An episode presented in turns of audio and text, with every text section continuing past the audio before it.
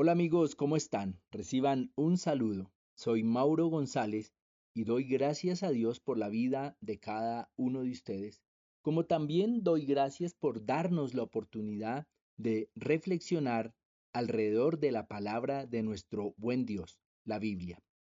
Para ello quiero apoyarme en un texto que está en el Evangelio de Juan capítulo 10, verso 10. Dice la palabra de Dios, abro comillas. El ladrón solamente viene para robar, matar y destruir. Yo vine para que la gente tenga vida y la tenga en abundancia. Cierro comillas.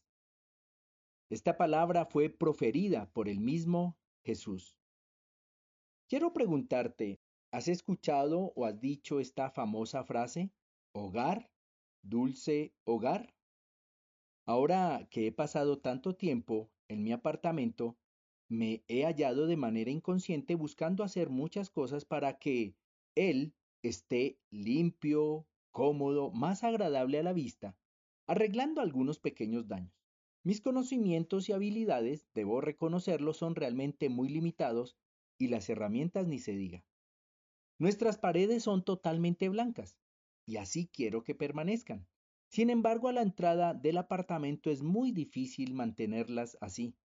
Se entra con paquetes, te apoyas con las manos, los invitados ocasionales, resultado final, no se puede, a menos que la retoque cada semana. Imagínate.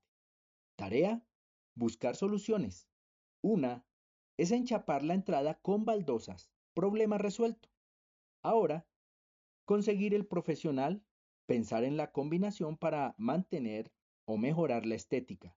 ¿Cómo hacerlo para minimizar los traumatismos inevitables, por cierto? Sé que estaremos con mi esposa muy felices con el resultado final. Sin embargo, el proceso sé que no será tan divertido. Escombros, polvo, ruido, incomodidades, etc. Todos queremos una casa, obviamente que sí. La pregunta es, ¿queremos un verdadero hogar, dulce hogar? Porque una casa no es un hogar. Una casa es eso precisamente, una casa.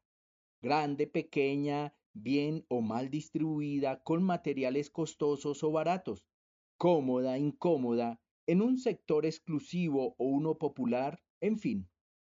Es muy importante que se aprenda a vivir la vida, y no solo eso, sino también a valorarla con lo que es necesario disfrutar de las pequeñas cosas y vivir segundo a segundo sintiendo que cada instante vale la pena en medio del hogar. Hay cosas que completan la felicidad, como es tener una casa, ya que hace sentir que la vida te ha dado un lugar de protección. Además, que lo complemente el hogar con los sentimientos, la tolerancia y el cariño, dos conceptos que parecen similares, pero realmente tienen significados distintos. La casa es un objeto y el hogar una especie de sentimiento. La casa es una construcción de uno o más pisos, que está designada al domicilio de una familia en principio. La mayoría de las casas tienen varios lugares, el baño, la sala, la cocina, las habitaciones y ofrecen un techo a las personas para brindarles protección. El hogar se emplea para varias cosas y una de ellas es el lugar donde viven varias personas o más bien está vinculado con el confort, el sentimiento de pertenencia y la calma de la unión familiar. La casa es un objeto que puede ser de un tamaño u otro. Se puede comprar, vender o arrendar cuando deciden mudarse a otro lugar. El hogar no tiene precio, porque no es un objeto, es más bien un sentimiento de vínculo familiar que hace que se genere un ambiente feliz. La casa y el hogar se construyen poco a poco, pero cada uno a su manera, ya que no se tiene el mismo concepto de ambas. Por un lado, la casa se comienza a edificar con ladrillo, cemento, pintura y también con albañiles, arquitectos, pintores. Por otro lado, el hogar se construye, pero tiene otro tipo de significado ya que se originan sentimientos, paciencia, tolerancia, respeto y comprensión para crear una fuerte unión. La casa ofrece a las personas un refugio donde vivir de forma adecuada y sus principales funciones son el resguardar, a los miembros de la familia de los fenómenos naturales, lluvia, calor, entre otros, para ciertas necesidades y deseos como dormir plácidamente, comer sentados en una mesa, ver la televisión en el sofá, etc. Mientras tanto, el hogar cumple la función de compartir momentos felices y no tan felices. Realizar juegos, celebrar cumpleaños, conversar con la familia, llorar, reír, estudiar, escuchar música, oler café, etc. Me asombra lo que estamos dispuestos a hacer para tener la casa que queremos. ¿Cómo buscamos hacer muchas cosas para estar mejor, felices, satisfechos? Como también me asombra lo poco dispuestos que estamos a invertir y trabajar en tener un mejor hogar.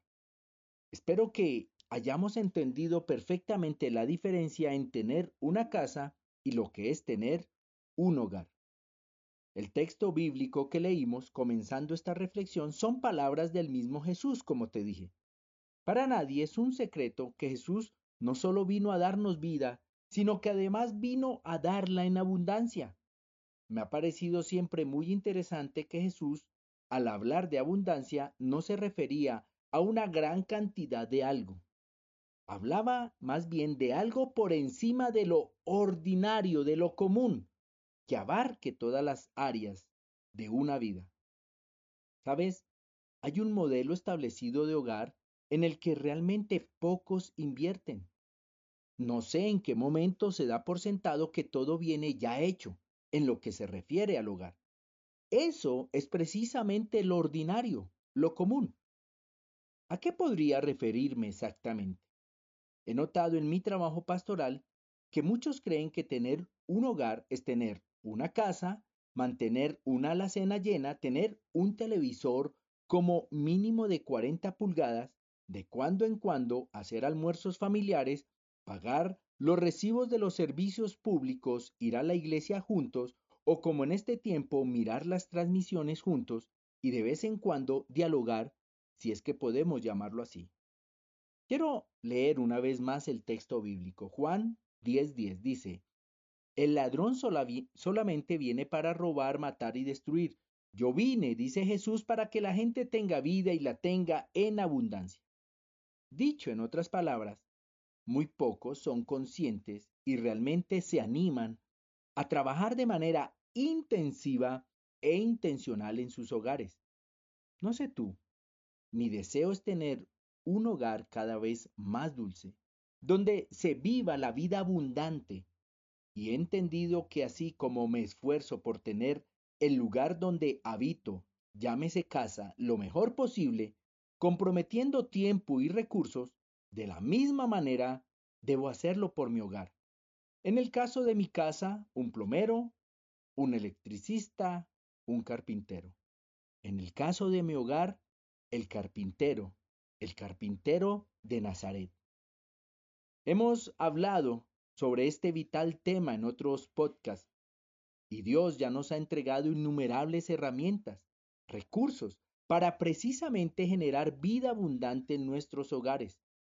Se comenta que vivir la vida es toda una ciencia y que no solo se fundamenta en lograr todas las metas, sino en hacer lo que a uno le genere felicidad y si a ti te genera felicidad dar felicidad a otros, pues la cosa va muy bien. Y construir nuestros hogares también es toda una ciencia en la que Jesús siempre ha estado comprometido para ayudarnos a construir un hogar, dulce hogar. Es mi oración para ti que escuchas que construyas un hogar dulce, para los que habitan contigo y para ti mismo. Un abrazo, Dios te bendiga y que tengas una buena semana.